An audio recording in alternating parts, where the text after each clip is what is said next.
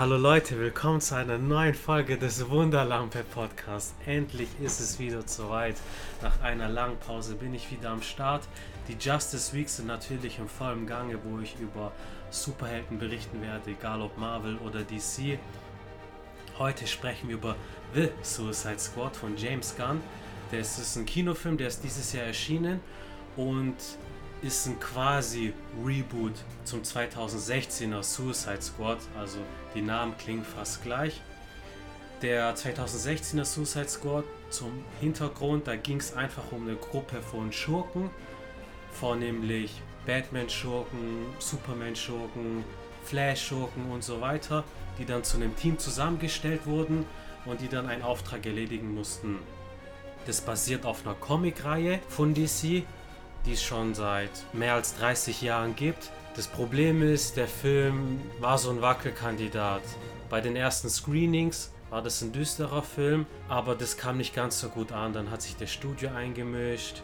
Der Film wurde dem Regisseur David Ayer weggenommen und dann hat man das so ein bisschen an Guardians of the Galaxy orientiert. Man hat mehr Humor reingebracht, man hat einen Soundtrack reingebracht, Queen und andere Pop-Songs. Der Film hat seine Fans. Ich glaube, im Jahr 2016 habe ich noch nicht so viele Harley Quinns Cosplays gesehen, aber kam bei den Kritikern nicht so gut an. Und für den 2021 The Suicide Squad hat man einfach James Gunn genommen als Drehbuchautor und als Regisseur. James Gunn kennt man vor allem aus dem eben erwähnten Guardians of the Galaxy. Und James Gunn ist ein Comic-Fan, er kennt die Comics, sowohl Marvel und DC. Er hat seinen eigenen Ansatz gemacht. Es ist in der Kontinuität eine Fortsetzung zum 2016er Suicide Squad, aber im Grunde bezieht er sich kaum darauf. Man kann den Film wirklich gucken, ohne irgendwelche Vorkenntnisse zu haben, auch ohne überhaupt jene Comic-Verfilmung angeschaut zu haben. Als Verstärkung habe ich meinen Mitbewohner und guten Freund Louis dabei, der auch ein großer Comic-Fan ist. Und wir haben The Suicide Squad zweimal zusammen geschaut, einmal im Kino und einmal bei ihm im Zimmer. Das war auf jeden Fall eine Erfahrung. Hallo Luis, wie geht's dir? Hi, äh, mir geht's gut. Bin ein bisschen aufgeregt, habe noch nie irgendwie Podcast oder so aufgenommen. Aber ich habe auf jeden Fall Lust, jetzt ein bisschen über den Film zu quatschen. Ja, auf jeden Fall geil, dass du da bist. Ich denke, als wir den Film angeschaut haben, wir beide hatten die Meinung, okay, das war überraschend gut. Ja. Weil den 216er Suicide Squad, den fandest du ja auch nicht so gut, oder? Nee, äh, ich fand den tatsächlich auch nicht gut. Ich weiß noch, ich habe den Trailer ganz normal auf YouTube oder so gesehen und den Film an sich habe ich auf einem Langstreckenflug einfach im Flugzeug gesehen, auf diesen kleinen Monitoren. Bin da, glaube ich, auch zwischendurch mal eingepennt und so. und Spricht für den Film. Er ist mir wirklich nicht sonderlich in Erinnerung geblieben ja, jetzt hast ja du dieses Jahr mich hier nochmal mitgenommen zu The Suicide Squad zum Kino-Release und ich war extrem überrascht. Also ich finde, zwischen den beiden Filmen liegen tatsächlich Welten. Ich habe mir jetzt im Nachhinein auch nochmal den 2016er Suicide Squad angeguckt und konnte da wirklich meine Meinung auch nicht revidieren. Also ich finde einfach, das sind sehr, sehr unterschiedliche Filme und bin großer Fan von dem 2021er The Suicide Squad. Ja, das ist interessant. Ich bin nämlich auch beim 216er eingeschlafen. ich habe ihn damals nicht so negativ empfunden. Ich war mit einem Kumpel trainieren im Gym und dann waren wir bei mir zu Hause und er sagt, ich habe Bock Suicide Squad zu gucken. Ich fand ihn nicht so schlecht. Ich bin aber auch ein paar Mal eingeschlafen, weil ich auch super müde war. Aber so wie du sagst, mir ist auch nicht in Erinnerung geblieben. Ja. Und ich hatte danach jetzt auch nicht mehr die Muse, den nochmal anzuschauen. Ein paar gute Elemente waren dabei, so das Charakterdesign und natürlich Harley Quinn, ja. die Freundin oder Ex-Freundin vom Joker. Ja, ja, aber verrückt fand ich irgendwie schon, dass einige der Charaktere vom 2016er Suicide Squad jetzt in dem aktuellen Film auch wieder auftauchen. In dem alten Film, sage ich jetzt aber mal, waren die einfach meiner Meinung nach super blass und eindimensional und sind mir null im Gedächtnis geblieben. Und tatsächlich jetzt im aktuellen Film ist mir besonders von Harley Quinn eine Szene im Gedächtnis geblieben. Und ich war vorher also wirklich kein großer Harley Quinn-Fan, weder in Suicide Squad von 2016 noch in Birds of Prey. Aber wirklich in dem Kinofilm gibt es eine Szene, das ist quasi eine Befreiungsszene mehr oder weniger, wo sich Harley Quinn mit, einem, mit einer Lanze freikämpfen muss durch etliche Soldaten. Und wir sehen hier einfach mal so einen Einblick in ihren bizarren Kopf und quasi in ihre wahnhafte Wahrnehmung überhaupt. Das Ganze dann noch perfekt untermalt mit Musik, mit Slow-Mo, auch genügend Brutalität tatsächlich, also auch so ein bisschen Exploitation, Blutfontänen, fliegende Körperteile. Ja, ich finde ich finde so extrem, wie unterschiedlich die Charaktere von der Tiefe sind in den beiden Filmen. Ja, das sehe ich auch so. Vor allem, dieser Film, der macht seinen Namen, The Suicide Squad, alle Ehre. Es ist Blut, die Charaktere sterben, auch Hauptcharaktere. Da noch eine kleine Spoilerwarnung, also wir spoilern natürlich den Film. Schaut ihn euch an und danach hört euch die Podcast-Folge weiter an. Du sagst eine interessante Sache. Man bekommt einen Einblick in das Innenleben von Harley Quinn. Mhm. Ich habe mir als Vorbereitung zu diesem Film im Sommer die Suicide Squad Comics aus der Rebirth-Ära, also ab 2016 aufwärts, nochmal durchgelesen. Mhm. Und die fangen wirklich so an mit Harley Quinn.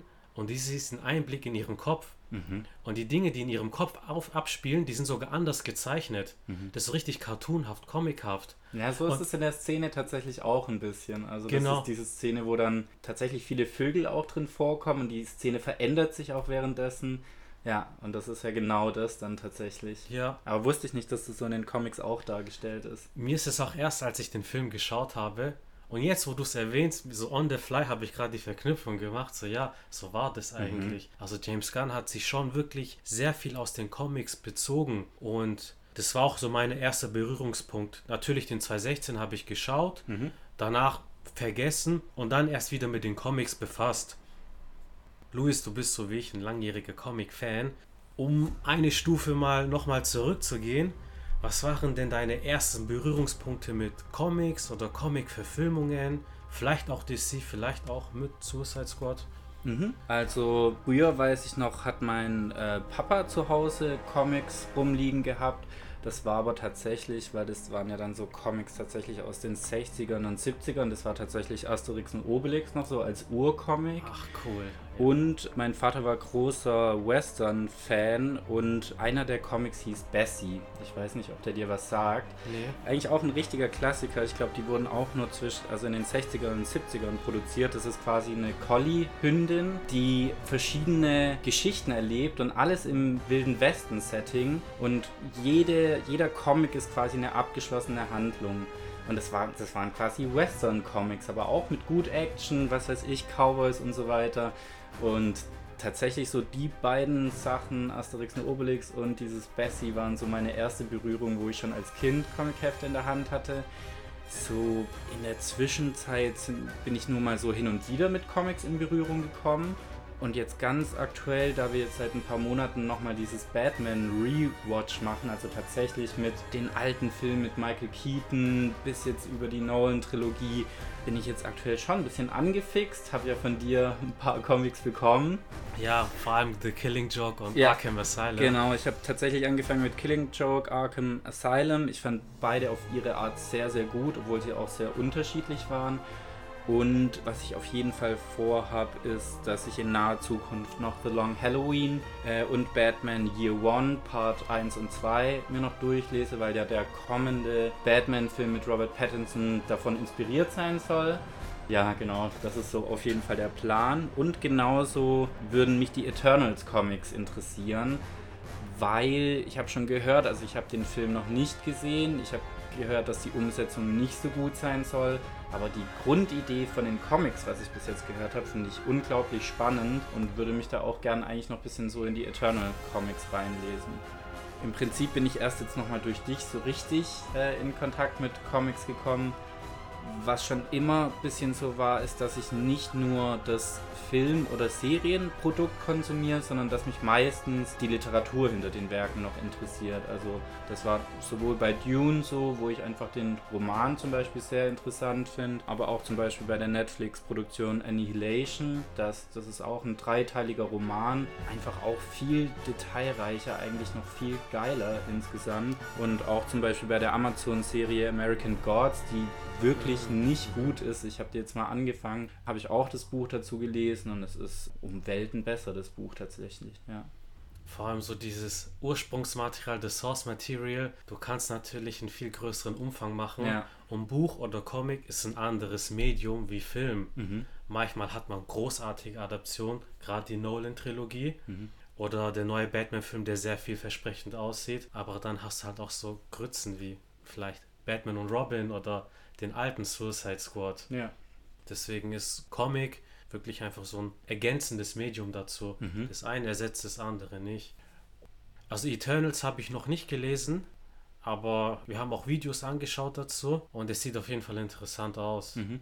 Und gerade durch die Verfilmungen kommt man dazu auch Comics zu lesen, Mhm. so wie es bei dir der Fall ist oder wie es bei mir der Fall war. So bevor der 2016er Film angekündigt wurde, ich, ich wusste nicht mal, was das Suicide Squad ist. Mhm.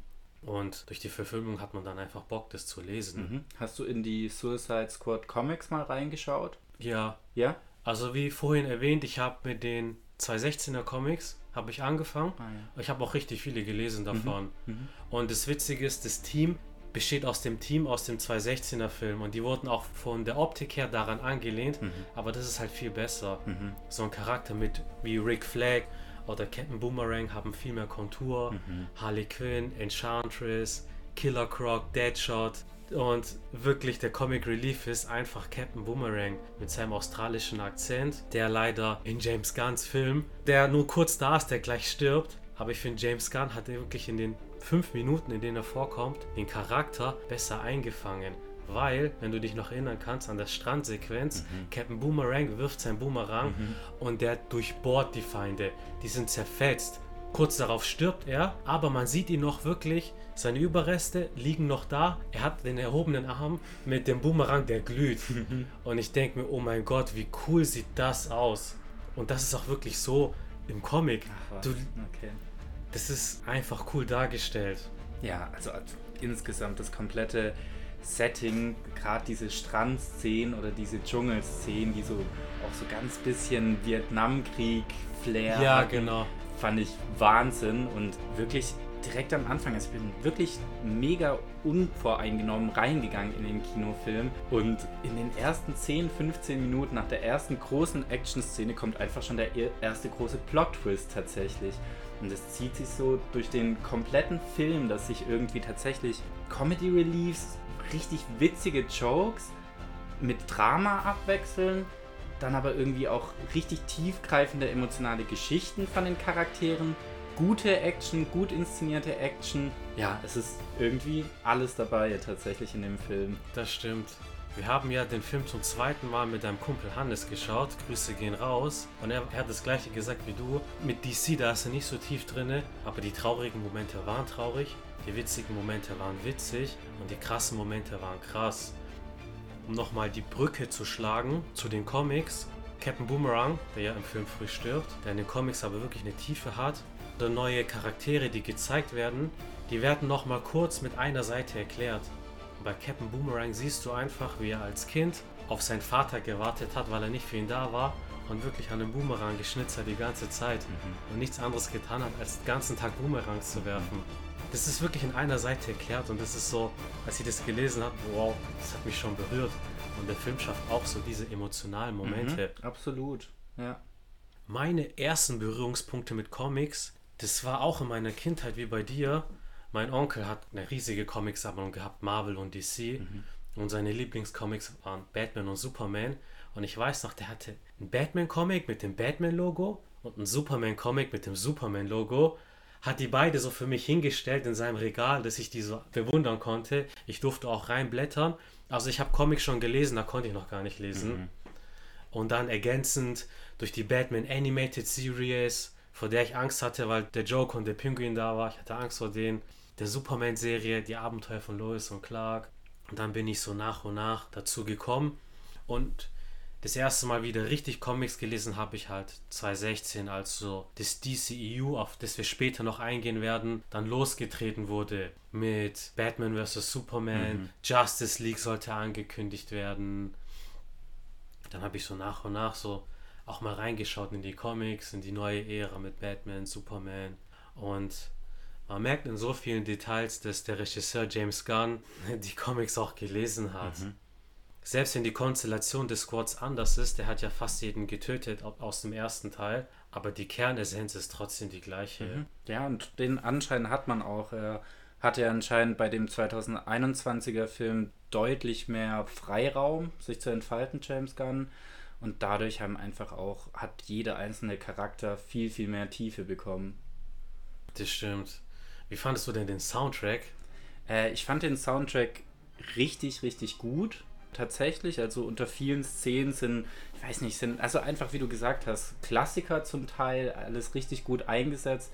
Und es erinnert natürlich so ein bisschen an Guardians of the Galaxy, weil es einfach ja. da schon sehr, sehr gut angekommen ist. Ich habe nur ganz kleines bisschen die Befürchtung, dadurch, dass es so gut ankommt, dass es jetzt so ein bisschen, naja, Mainstream wird, dass du einfach irgendwie so aus Nostalgie, Retro-Gründen jetzt irgendwie unter super viele Filme, Trailer, Szenen einfach so alte Songs drunter schmeißt und das dann so ein Erfolgsrezept wird. So, das, da habe ich irgendwie keine Lust drauf und ich habe das Gefühl, dass es so ganz bisschen in die Richtung geht.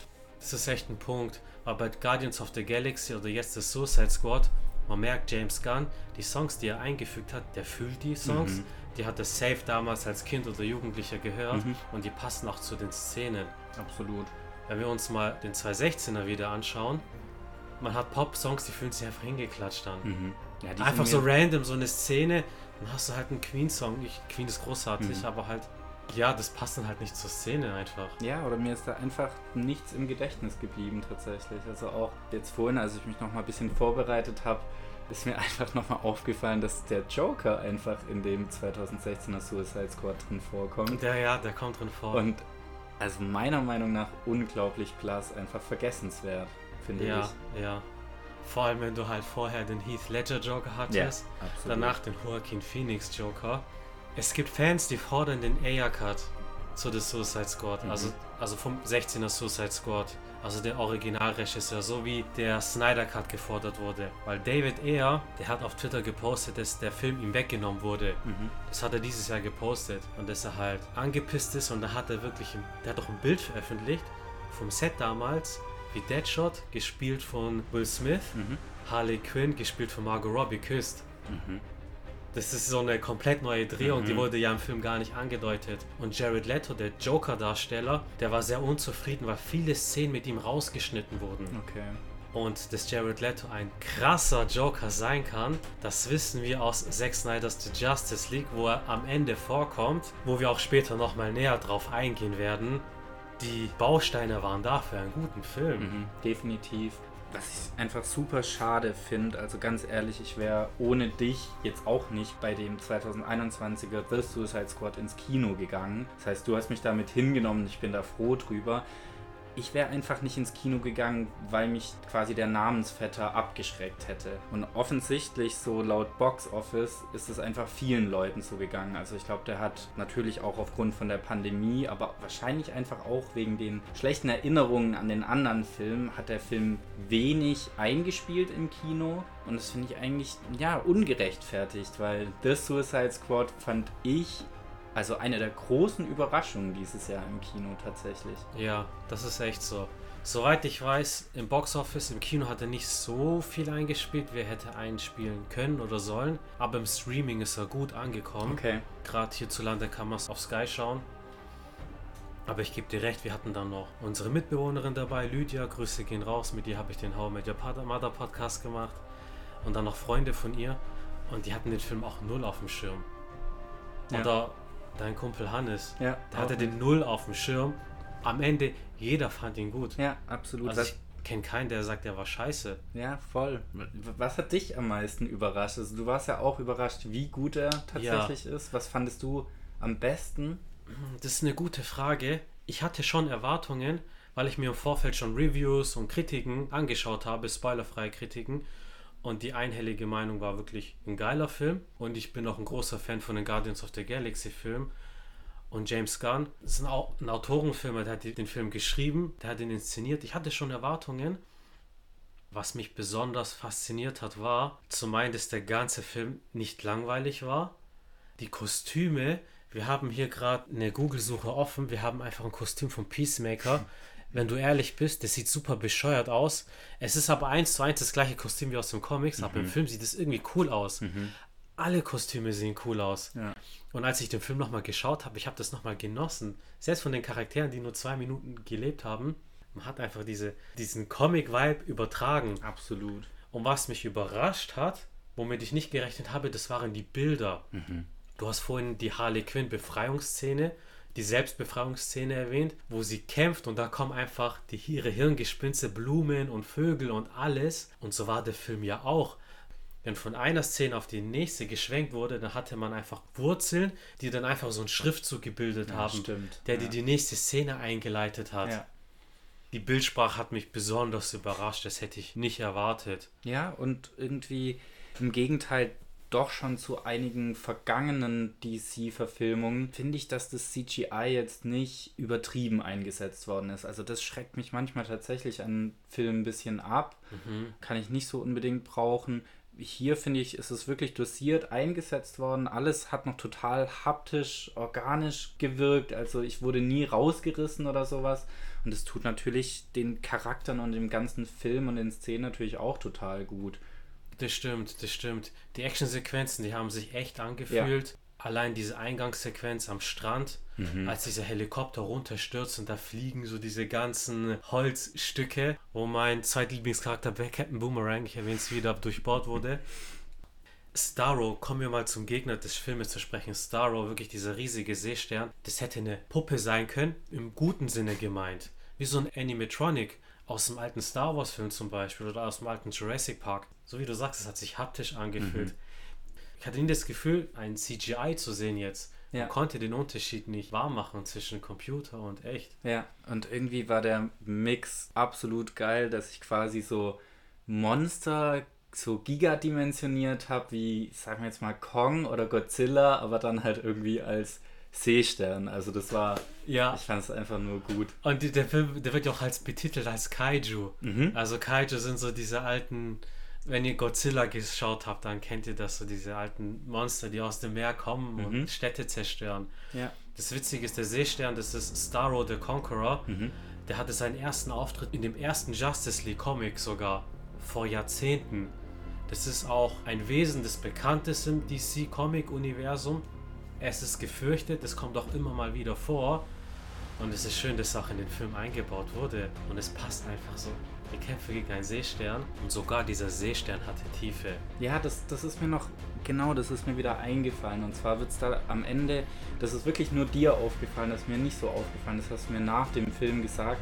Da wird es echt nochmal ein bisschen philosophisch quasi mit dem Starro, mit dem, mit dem Seestern. Und zwar ist er ja komplett den Film über quasi, wird er als Bösewicht, als Gegner dargestellt. Und am Ende nimmt es tatsächlich nochmal so einen kleinen philosophischen Twist tatsächlich. Das ist aber, das hast du mir damals erzählt. Genau, wo Starro am Ende sagt, kurz bevor er stirbt, als ich durch das Universum geschwebt bin, da war ich glücklich. Weil Starro wurde von den Menschen gefangen genommen. Mit ihm wurden Experimente gemacht, aus ihm wurde eine Waffe gemacht und das hält dem Menschen einfach einen Spiegel vor. So, der hat diese ganze Katastrophe, diese Mission, hat der Mensch selber geschaffen. Ja, Starro wollte das gar nicht. Er war glücklich im Weltall, als Genau. ihn alle in Ruhe gelassen haben. Und tatsächlich haben so die Astronauten ihn dann quasi, ja, mehr oder weniger gefangen genommen, untersucht und ja, so hat das Ganze dann seinen Lauf genommen. Richtig. So ein wildes Tier, das du im Käfig hältst für 50 Jahre, natürlich rastet er aus und will halt jeden zerstören. Ja, ja aber irgendwie, ich habe tatsächlich in dem Film auch mehrmals laut lachen müssen im Kino. Einfach auch wegen dem Starro. Also da kommen zum Teil so skurrile Szenen zustande, wie einfach so ein riesen Seestern durch so eine mittel- oder südamerikanische Landschaft dann da stapft und Häuser zerstört. Und der passt einfach perfekt in diesen bunten, lauten Film, finde ich. Es ist so. Es ist ein Comicfilm. Das ist, man schaut diesen Film an und man hat einfach, das ist Comic. Gerade wo wir jetzt bei bizarren Wesen sind, kommen wir zum nächsten bizarren Wesen aus diesem Film. Das ist King Shark. Das ist wirklich dieser Menschenhai.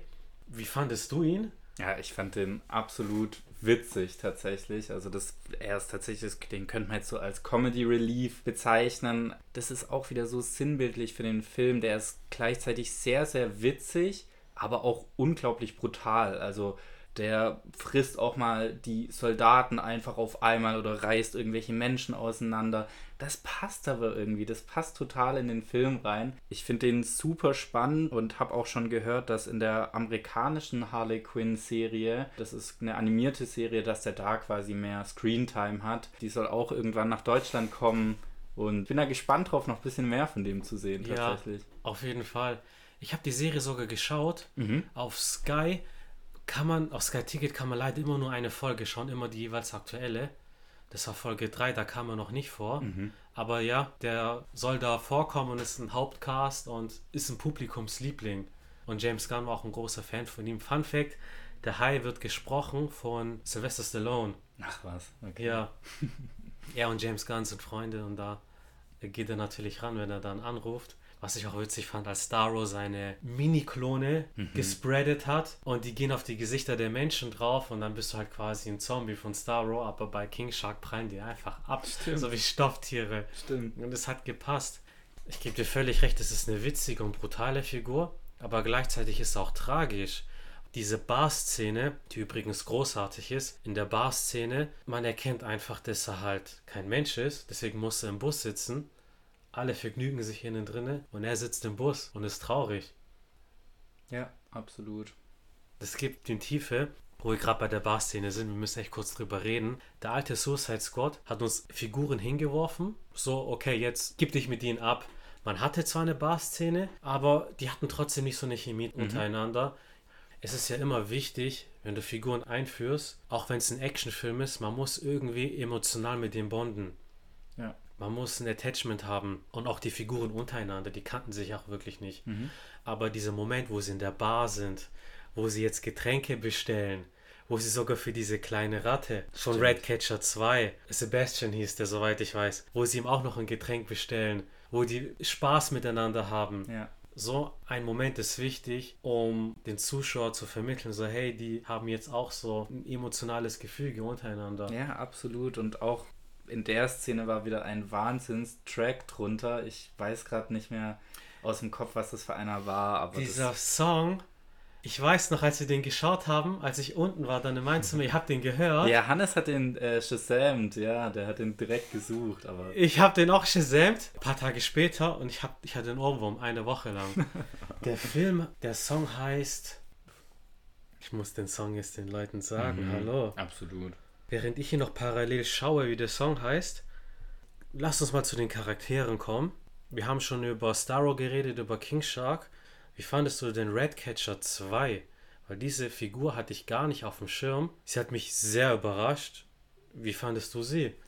Äh, ich fand sie auch super interessant. Ich finde, relativ lang im Film erfährt man gar nichts über sie. Das kommt dann tatsächlich erst relativ spät, als quasi das Selbstmordkommando in dem Bus quasi zum eigentlichen Einsatzort in Jotunheim fährt, wo dieser Starro gefangen gehalten wird. Und erst da erfährt man so ein bisschen mehr über ihren Background. Der ist natürlich absolut emotional. Also da geht es um ihren Vater und wie sie überhaupt zu dieser Ratte gekommen ist. Ich finde, dass sie im Film in der Action eigentlich fast ein bisschen zu kurz kommt. Dafür bekommt sie aber dann tatsächlich so, sage ich jetzt mal, im Endboss-Kampf eine richtig, richtig coole Szene, wo die Ratten einfach noch total wichtig werden. Ja, und trägt dann auch maßgeblich dazu bei, dass dann Starrow getötet wird. Also fand ich schon richtig cool. Ja. Vor allem fand ich auch, die Schauspielerin hatte super charmant rübergebracht. Ja. Ich habe ihr wirklich jeden Moment abgekauft. Diese traurige Szene mit ihrem Vater, man hat es einfach gefühlt. Mhm. Und es hat diesem Charakterprofil gegeben. Mhm.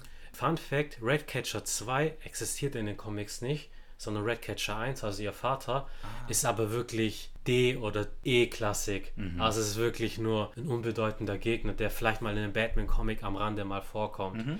und auch irgendwann stirbt.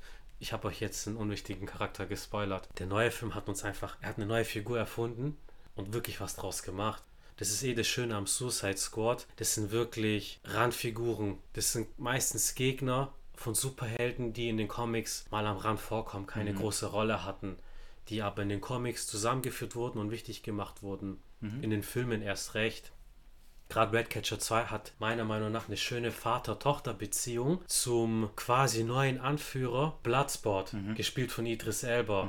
Weil Bloodsport, das ist ein Scharfschütze, der Superman ins Krankenhaus geschossen hat mit einer Kryptonitkugel. Also ist schon ein Motherfucker. Der wurde in den Comics eingeführt als Superman-Gegner, aber war dann nicht mehr so wichtig. Der neue Bloodsport im Film geht auch in eine etwas andere Richtung und ist meiner Meinung nach die coolere Version von Deadshot. Ja, definitiv. Also da muss man fast schon von Glück reden, dass Will Smith aus terminlichen Gründen tatsächlich nicht konnte. Genau. Wobei ich auch sehr gerne sehen würde, wie Will Smith mit Idris Elba interagieren würde, wäre auf jeden Fall interessant. Absolut. Ja. Den Deadshot ist so quasi ein Batman-Schurke, Bloodsport ein Superman-Schurke, beides sind Scharfschützen. Interessantes Gegenstück. Und ich mochte diese Vater-Tochter-ähnliche Beziehung, die er hatte, weil am Anfang des Films sieht man ja, dass er eine Tochter hat, mhm. mit die er aber ein problematisches Verhältnis hat. Redcatcher 2 hat ihren Vater verloren, den sie geliebt hat, der aber auch seine Fehler hatte. Und jetzt in dem Film sieht man das einfach die Chemie untereinander. Ja. Und am Anfang des Films haben sie diesen Dialog und sie sagt, ja, ich werde dich retten. Ja. Und ich werde dir den Arsch retten. Und das macht sie am Ende auch mit den Ratten. Ja, ganz genau. Ja, sonst den Peacemaker fand ich eine absolute Überraschung. Also ich kenne natürlich John Cena noch von früher als Wrestler. Ich finde den als Schauspieler überraschend gut. Der hatte auch unfassbar witzige Szenen tatsächlich. Wir haben zwar jetzt schon ein bisschen gespoilert, aber das würde ich trotzdem gern noch so ein bisschen verborgen lassen. Also es kommt noch ein krasser Plot-Twist mit dem Peacemaker. Und von dem, soweit ich gehört habe, ist ja auch schon eine Spin-off-Serie geplant in Zukunft. Und genau. das fand ich auch einen sehr, sehr spannenden Charakter, wo ich aber auch am Ende ein bisschen durcheinander war, weil man den irgendwie, finde ich, ein bisschen anders kennengelernt hatte. Und ich bin gespannt, was da in der Spin-off-Serie noch zu dem kommt und ob das daran anknüpfen kann. Es ist eh erstaunlich, was für eine Karriere John Cena gemacht hat. Das ist, glaube ich, so ein Hollywood-Ding.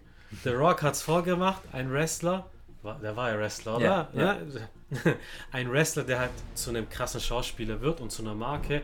Und John Cena, meiner Meinung nach, wird auch zu einer Marke langsam. In Fast and Furious haben wir ihn gesehen, aber jetzt wirklich, das ist so meiner Meinung nach die Paraderolle, die er als Peacemaker hatte. Er ist unglaublich witzig, die Physis, er ist schon im Comic entsprungen, wenn du ihn dir anschaust. Mhm. Und John Cena ist ein guter Schauspieler. Ja, im, ja ich finde im Gegensatz zu Dwayne The Rock Johnson tatsächlich, weil der meiner Meinung nach spielt, der sich gefühlt immer nur selber. Also das ist, Dwayne hat immer irgendwie die gleiche Rolle. Also er muss immer mega gut aussehen sein, sexy, stark, kriegt alles hin ist super intelligent und das ist doch in jedem Film das Gleiche. Und bei John Cena, ich finde, der hat die Rolle jetzt perfekt gespielt. Es ist so. Äh, The Rock ist natürlich super sympathisch und charismatisch. Natürlich, ich denke, beide mögen ihn trotzdem, aber klar, sein Spektrum ist begrenzt und John Cena fährt hier schon ein Spektrum auf in dem Film. Weil am Anfang, natürlich, er ist witzig, er reißt mit unter die besten Gags, allein dieser Moment, wo er einfach nur in der Unterhose dasteht. Er parodiert sich selber, steht in der Unterhose da. Ja. Und Bloodspot fragt dich, ja, was soll der Unterhosen-Move jetzt so? Aber zum einen diese Bar-Szene, wo er der Ratte, wo er da zu, zu, der Kellnerin sagt, so, ja, die Ratte, die hat ja kein Getränk. Und dann bekommt er ein Getränk und der zwinkert so irgendwie charismatisch zu.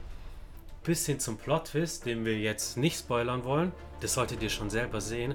Nach dem Kampf, wo er dann wirklich ein Gesicht zieht wo er merkt, okay, er wollte das nicht. Er musste es. Ja. Er musste es, weil er aus Überzeugung kämpft.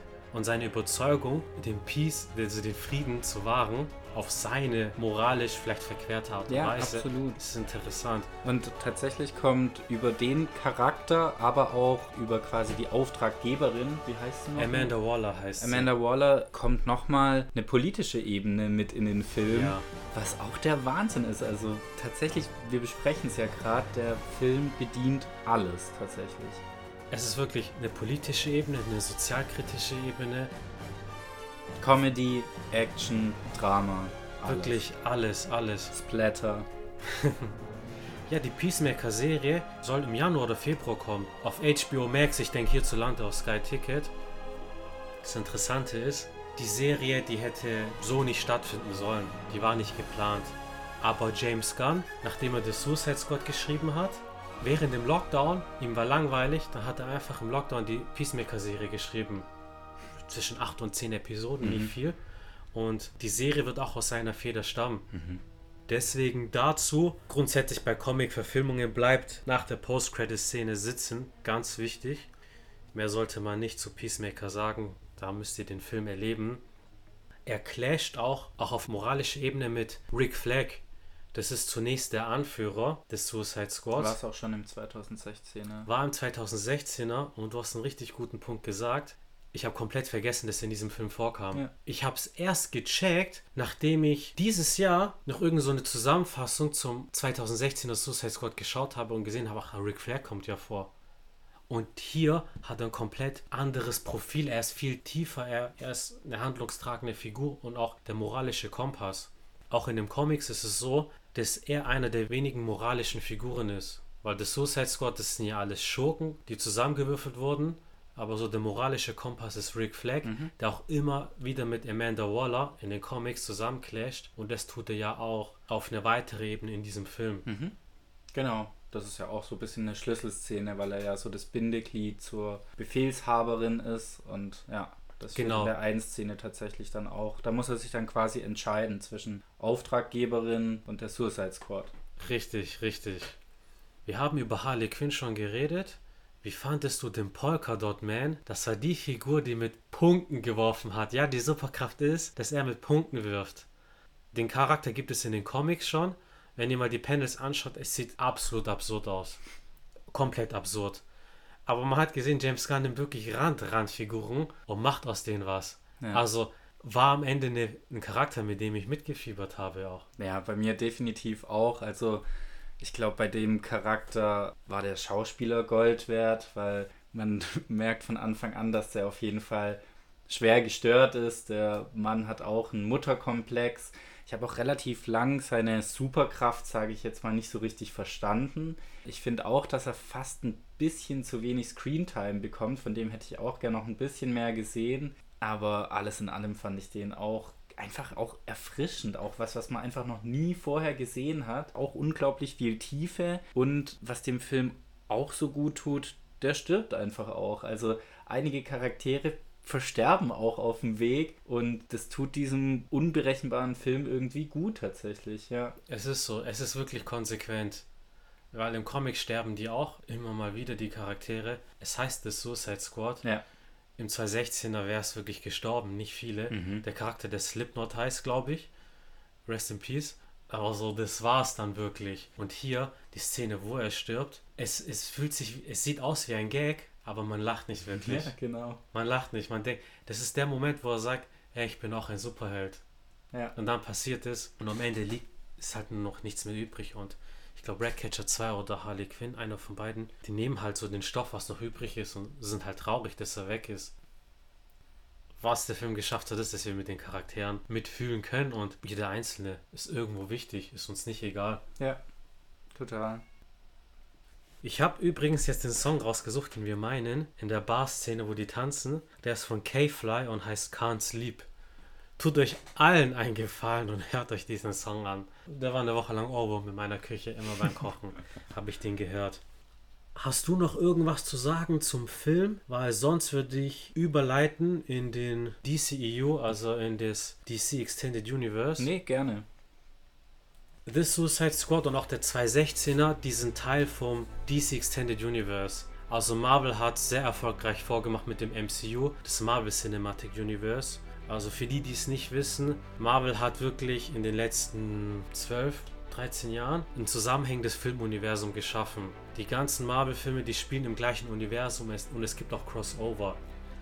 DC hatte zwar eine sehr erfolgreiche Batman-Trilogie von Christopher Nolan, bei den Kritikern und Fans beliebt, aber es würde vielleicht nicht ganz so zu einem zusammenhängenden Universum passen, weil auch die Geschichte abgeschlossen ist.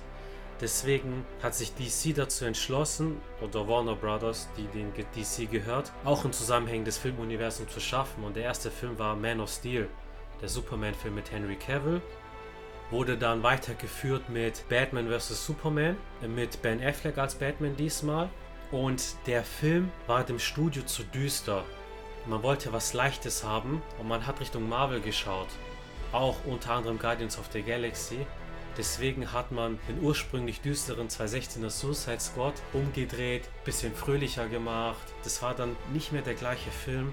Vom MCU kann man halten, was man will, aber man hat so eine Stringenz. Man hat so einen ähnlichen Ton. Das hat man beim DC EU nicht. Er schwankt, es geht in alle Richtungen sehr düster, sehr albern. Und der Jared Leto Joker ist ein sehr gutes Beispiel. Albern und vergessenswert im Suicide Squad von 2016. Aber dieses Jahr ist er wieder zurückgekommen in Zack Snyder's Justice League. Dort hat er eine Szene mit Batman, einen Dialog, der vielleicht nur 2-3 Minuten geht. Und es war meiner Meinung nach einer der besten Joker-Performances überhaupt. Das heißt, so wenn das Universum in den richtigen Händen ist, kann was draus gemacht werden. Luis, was ist deiner Meinung nach, nachdem du jetzt Zack Snyder's Justice League geschaut hast, einen sehr guten The Suicide Squad von James Gunn, aber auch vielleicht schlechtere Filme wie Birds of Prey, was ist so deine Meinung nach vom DCU momentan? Ähm, ähnlich wie du es sagst, ich finde es relativ inkonsistent. Also manche Filme gefallen mir gut, manche nicht. Manche habe ich auch einfach noch gar nicht gesehen, wie zum Beispiel Shazam. Ich finde es immer ein bisschen eine Wundertüte, wenn so ein DC-Film rauskommt. Ich habe jetzt vorhin in der Recherche tatsächlich gesehen, dass ich auch schon als Kind ganz viel DC-Verfilmungen gesehen habe. Also zum Beispiel jetzt Liga der außergewöhnlichen Gentlemen oder sowas. Es ist eine DC-Verfilmung? Ja, so, okay. Tatsächlich, das also Filme, die mich irgendwie auch voll geprägt haben, die mir gut gefallen haben, wo auch irgendwie viele Practical Effects waren. Und ich bin immer von den Filmen abgeschreckt, wo es zu viel CGI ist, wo mir einfach mein Auge permanent sagt, dass das nicht echt ist, was ich da sehe und ich mich irgendwie nicht komplett fallen lassen kann. Ähm, es gibt aber dann eben auch wieder die absoluten Positivbeispiele wie The Suicide Squad und auch als wir zusammen den Snyder Cut von Justice League gesehen haben, das war auch ein absolutes Erlebnis. Und ich bin gespannt, was da kommt. Ich glaube, man darf manchmal der Vision vom Regisseur nicht zu viel reinquatschen. Die Filme dürfen nicht zu viel umgeschnitten werden. Und die Filme brauchen wahrscheinlich genügend Zeit in der Postproduktion, dass es einfach auch alles am Ende dann schick aussieht. Und dann bin ich schon gespannt, was da kommt. Und es ist wirklich so eine ambivalente Stimmung. Also jetzt zum Beispiel auch Aquaman obwohl der so mega drüber war, fand ich den irgendwie auch wieder witzig. Ich finde auch, weil er so drüber war irgendwie. Ja, und ich bin schon gespannt, was da noch so kommt. Ja. Du meinst den Film, oder? Ja. Oder meinst du den Charakter selber? Der Film, ich fand ihn sehr gut. Und DC geht ja so langsam darin über, jetzt vielleicht auch mehr Solo-Filme zu machen. Du hast einen sehr guten Punkt gesagt, wenn man den Regisseur Freiraum lässt. Christopher Nolan der hatte bei seiner Dark Knight Trilogie, der hatte wirklich kreative Wahl. Ihn haben sie in Ruhe gelassen. Und man hat wirklich meisterhafte Filme. Wir haben sie erst vor kurzem nochmal geschaut. Also wirklich Kuss. Und Zack Snyder, der Man of Steel gemacht hat, Batman vs. Superman und den Snyder Cut von Justice League. Es ist ein guter Filmemacher. Wir alle haben 300 gesehen. Wir alle haben Watchmen gesehen. Von der Bildsprache, aber auch von den Thematiken, die er in den Filmen wiedergibt, es ist ein guter Mann, lasst ihn den Film machen. Wir beide haben ja noch den Rewatch vor uns mit der Snyder-Trilogie, also Man of Steel, Batman vs. Superman und den Snyder Cut. Und du hast mir im Vorfeld gesagt, du hast Man of Steel gar nicht geschaut. Ja, tatsächlich. Batman vs. Superman nur die Kinofassung. Mhm. Es gibt eine Ultimate Edition, die eine halbe Stunde länger ist, die diesen Film viel logischer macht mhm. und viel sinniger. Und Zack Snyder's Justice League, den wir zusammen geschaut haben, wo wir Bock drauf hatten, aber wo wir am Ende unglaublich positiv überrascht waren, weil das haben wir nicht erwartet. Das ist ein komplett anderer Film. Man muss dazu sagen, Zack Snyder hat den Film damals schon gedreht. 2017 hätte der erscheinen sollen. Er hatte nur eine Familientragödie, seine Tochter ist gestorben. Und damals dachte man, okay, Zack Snyder ist zurückgetreten, weil der konnte den Film nicht weitermachen. Später hat er gesagt, das war im Zuge des Snyder Cuts dieses Jahr, dass die Bearbeitung des Filmes wie eine Therapie für ihn war. Das hat ihn abgelenkt. Aber Warner Bros. hat ihn wahrscheinlich vielleicht gekickt, war nicht zufrieden. Man hat Josh Whedon genommen, den Avengers-Regisseur. Mhm. Avengers 1 ist super. Mhm. Und er hat versucht, diese Stimmung in Justice League reinzubauen und es hat nicht gepasst mhm. einfach, mhm. weil uns andere Charaktere präsentiert wurden, die anders gestrickt waren. Man weiß nicht genau, was war, aber das Studio hat da wahrscheinlich sehr viel reingeredet. Und nachdem ich die Snyder-Trilogie nochmal rewatcht habe, ich habe gemerkt, der Mann hatte eine Vision von Anfang bis Ende, sogar nach dem Snyder Cut, hatte er Pläne für zwei weitere Filme. Und ich bin sehr gespannt, was Louis du sagen wirst, wenn wir nochmal mit dir alle Filme zusammen angucken, weil auch meiner Meinung nach Man of Steel die beste Superman-Verfilmung ist. Ja, ich bin gespannt. Es ist wirklich was Krasses. Und ich bin froh, dass DCEU sich so langsam fängt. Aquaman war ein Erfolg. Wonder Woman, der erste, war fantastisch. Dafür war jetzt Wonder Woman 1984 einfach wieder wirklich nicht gut. Der war nicht gut. Der war nicht gut. Es ist Hit und Miss. Ja. Es ist eine Wundertüte, so wie du sagst, es ist ein Münzwurf. Aber Warner Bros. möchte weiterhin mit James Gunn zusammenarbeiten, weitere Filme mit ihm machen. Und ich würde liebend gerne den neuen Suicide Squad sehen, also in der neuen Konstellation. Mit Harley Quinn, mit Bloodsport, mit Redcatcher 2 und King Shark. Ja, ich definitiv auch. Hab da ein bisschen Bedenken, weil man dann irgendwie das Stigma ablegen muss von eben diesem 2016er Film. Klar, der ist bei den Zuschauern mega gut angekommen, jetzt der, der 2021er. Aber trotzdem müssen die, die Filme auch genügend Geld einspielen und erfolgreich werden. Ich habe trotzdem gehört, dass weiterhin Vertrauen in James Gunn ist. Nur, ich glaube, das kleine Problematische ist, dass der demnächst wahrscheinlich wieder Richtung Guardians of the Galaxy 3 weiterarbeiten könnte. Das ist ja wieder die andere Ecke mit Marvel. Ja, und dann bin ich mal gespannt, ob es da noch irgendeine Fortsetzung gibt. Ich bin auch gespannt. Das Witzige ist, Guardians of the Galaxy 2 wird gedreht aktuell. James Gunn hat das schon gepostet. Also die sind schon an der Arbeit daran. Der Film wird auf jeden Fall gemacht. Der Mann hat einen vollen Terminkalender. Ich denke, Marvel und DC, die werden sich reißen um ihn. ja. Das ist so ein kleiner Exkurs, das ist wie bei den Comics. So viele Autoren haben sowohl für Marvel und für DC gearbeitet. So je nachdem, von wem die den Auftrag bekommen haben. Ja, das hast du mir mal erzählt, dass in den Comics tatsächlich die Universen da auch aufeinander clashen, Marvel und DC. Ja, es gibt sogar einen Crossover-Comic, da haben Marvel und DC zusammengearbeitet auch. Wo dann Batman gegen Captain America kämpft und, und solche Sachen. Aber auch unabhängig davon so. Bin gespannt. Bin gespannt, wie es weitergeht. Ja. Wir haben sehr viel Worte über The Suicide Squad verloren. Eure Aufgabe ist jetzt, diesen Film anzuschauen, wenn ihr es noch nicht getan habt. Und bald kommt die Peacemaker-Serie, auf die wir sehr gespannt sind. Louis, vielen Dank dir, dass du da warst. Ja, gerne. Hat mega viel Spaß gemacht. Vielleicht noch eine ganz kleine Anmerkung am Ende. Wir haben ja das Kino-Release auf Deutsch gesehen und haben hier beim Rewatchen das Ganze auf Englisch geguckt, im mhm. Originalton. Und es hat sich gelohnt. Also der Film lohnt sich im Original, der Film lohnt sich in guter Qualität und der Film lohnt sich mit einer guten Anlage auf jeden Fall. Auf jeden Fall, auf jeden Fall. Vor allem im O-Ton man hört die Akzente und Dialekte raus, ja. der eigenen, der Figuren und man hat noch mal so ein bisschen mehr ja. Charakter drin, ein bisschen mehr Charakterzeichnung. Wenn ihr mehr über Comics, vor allem Marvel und DC hören wollt, ich habe zwei Folgen gemacht, in denen ich jeweils über Marvel und DC rede, hört da unbedingt rein. Ich habe jetzt mittlerweile auch einen Merchandise-Shop, den habe ich auf Instagram verlinkt, da kriegt ihr T-Shirts, Pullis, Hoodies, Jogginghosen, Masken mit meinem Logo drauf. Also schaut da unbedingt rein, wenn ihr mich und meine Arbeit unterstützen wollt. Hinterlasst gerne eine 5-Sterne-Bewertung auf iTunes da, damit ich weiterhin solche tollen Folgen für euch machen kann. Und vielleicht ist ja Louis das nächste Mal wieder dabei, nachdem wir unseren kompletten Batman Rewatch beendet haben. Ja. Ich weiß noch, wir haben mit den 1989 Michael Keaton Batman angefangen. Zuletzt Dark Knight Rises fertig geschaut. Jetzt kommt Man of Steel, Batman vs. Superman und der Snyder Cut. Und dann ja schon jetzt im März der neue Batman-Film. Da sind wir auf jeden Fall sehr gespannt. Absolut. Ja, vielen Dank, Mann. Geil, dass du da warst. Und Leute, macht's gut. Haut rein.